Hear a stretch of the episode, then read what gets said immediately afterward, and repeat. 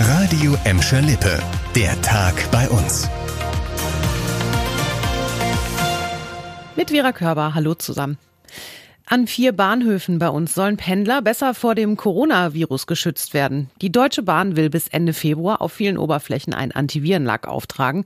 Beschichtet werden zum Beispiel Treppengeländer oder Aufzugknöpfe. Laut Bahn tötet der Schutzlack rund 99,9 Prozent aller Viren und Keime ab. Aufgetragen wird er an den Hauptbahnhöfen in Bottrop und Gelsenkirchen, am Bahnhof Burnord und in Gladbeck West.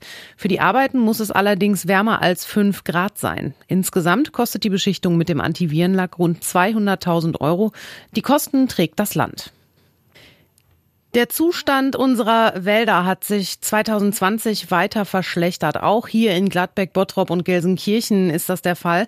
Das geht aus dem aktuellen Waldzustandsbericht des Landes hervor. Das dritte Dürrejahr in Folge macht vor allem den alten Bäumen schwer zu schaffen. Um dem Klimawandel entgegenzuwirken, müsse nun anders aufgeforstet werden. Das hat uns der Revierförster für Gladbeck und Gelsenkirchen gesagt. Auf den freien Flächen, die seit 2018 durch Dürre, Stürme und Borkenkäfer entstanden sind, sollen jetzt Baumarten gepflanzt werden, die Trockenheit besser vertragen können. Außerdem sollen mindestens vier verschiedene Baumarten für klimastabile Mischwälder sorgen. Der FC Schalke 04 will im Abstiegskampf offenbar keine finanzielle Hilfe vom früheren Aufsichtsratsboss Clemens Tönnies in Anspruch nehmen. Das berichten die Ruhrnachrichten und der TV-Sender Sky. Demnach habe es im Schalker Aufsichtsrat keine ausreichende Mehrheit dafür gegeben. Tönnies hatte zuletzt seine Hilfe für den finanziell angeschlagenen Club angeboten.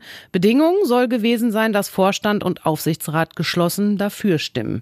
Schalke ist seit 30 Bundesligaspielen ohne Sieg. Im Kampf gegen den Abstieg sucht der Tabellenletzte noch Verstärkung im Angriff und auf der Rechtsverteidigerposition. Bahnpendler in Gelsenkirchen können ab heute auch abends alle 15 Minuten mit den Straßenbahnlinien 301 und 302 fahren. Die Bogestra verdichtet mit dem Fahrplanwechsel den Takt der beiden Linien bis 22 Uhr. Auch für Fahrgäste der Festischen gibt es ab heute ein paar Änderungen. Weil die Busse am Bahnhof Zweckle in Gladbeck keine Umleitung mehr fahren müssen, ändern sich einige Abfahrtszeiten, zum Beispiel auf der Linie 254. Alle Details und Änderungen in den Fahrplänen von Bogestra und Festische haben wir euch auf radioemschalippe.de verlinkt.